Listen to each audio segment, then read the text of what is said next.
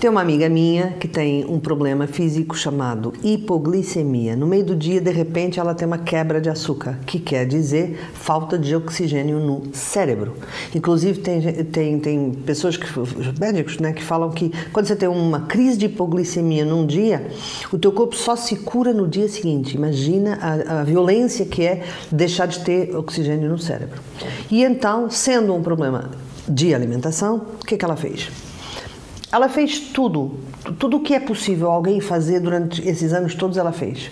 Ela não come carne, ela não come. Chegou uma altura que ela parou, parou de comer glúten, é, leite e açúcar.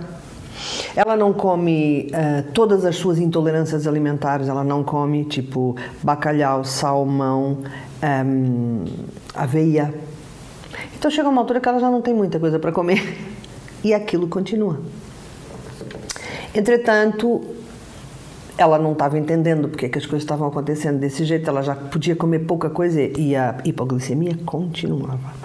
Ela foi estudar é, o índice glicêmico para comer coisas com baixo índice glicêmico. Bom, uma prisão, uma coisa doida. Até que um dia ela descobriu, sabe o que, que era? O pão. Curiosamente, ela ama pão. Ela é viciada em pão. Então é o que, que ela fez? Agora, espiritualmente analisando. Ela foi cortando tudo que não era tão difícil para ela cortar. E isso é o que a gente faz na vida. A gente, quando quer mudar, a gente muda tudo o que não é fundamental. Porque este fundamental é o que dói, é o que é difícil, é o que dá é, ressaca, né? o que depois a gente não consegue viver sem. Então a pessoa tenta manter esse e muda todo o resto para não ter que tocar neste. Na vida, uma das coisas, das técnicas mais incríveis que eu aprendi com Jesus foi que a gente tem que colocar tudo em cima da mesa, tudo pode ser mudado, inclusive este. E isso é o mais difícil de tudo.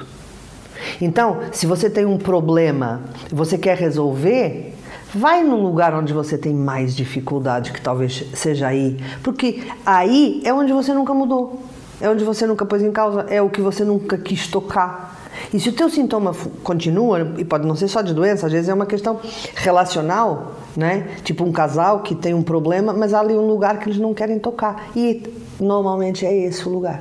Por isso é que Jesus fala: coloquem-se em causa. Colocar em causa quer dizer, ponham tudo sempre à disposição para ser mudado, para ser transmutado, para ser regenerado. Porque não adianta você mudar tudo e não mudar um pouquinho, porque é sempre nesse pouquinho que vai, tá? Pensa nisso.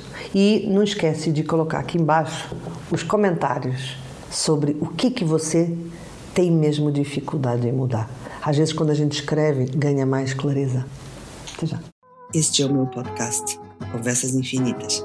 Eu vou estar aqui todas as semanas. Se você quiser estar aqui comigo, adicione aos favoritos. Até já!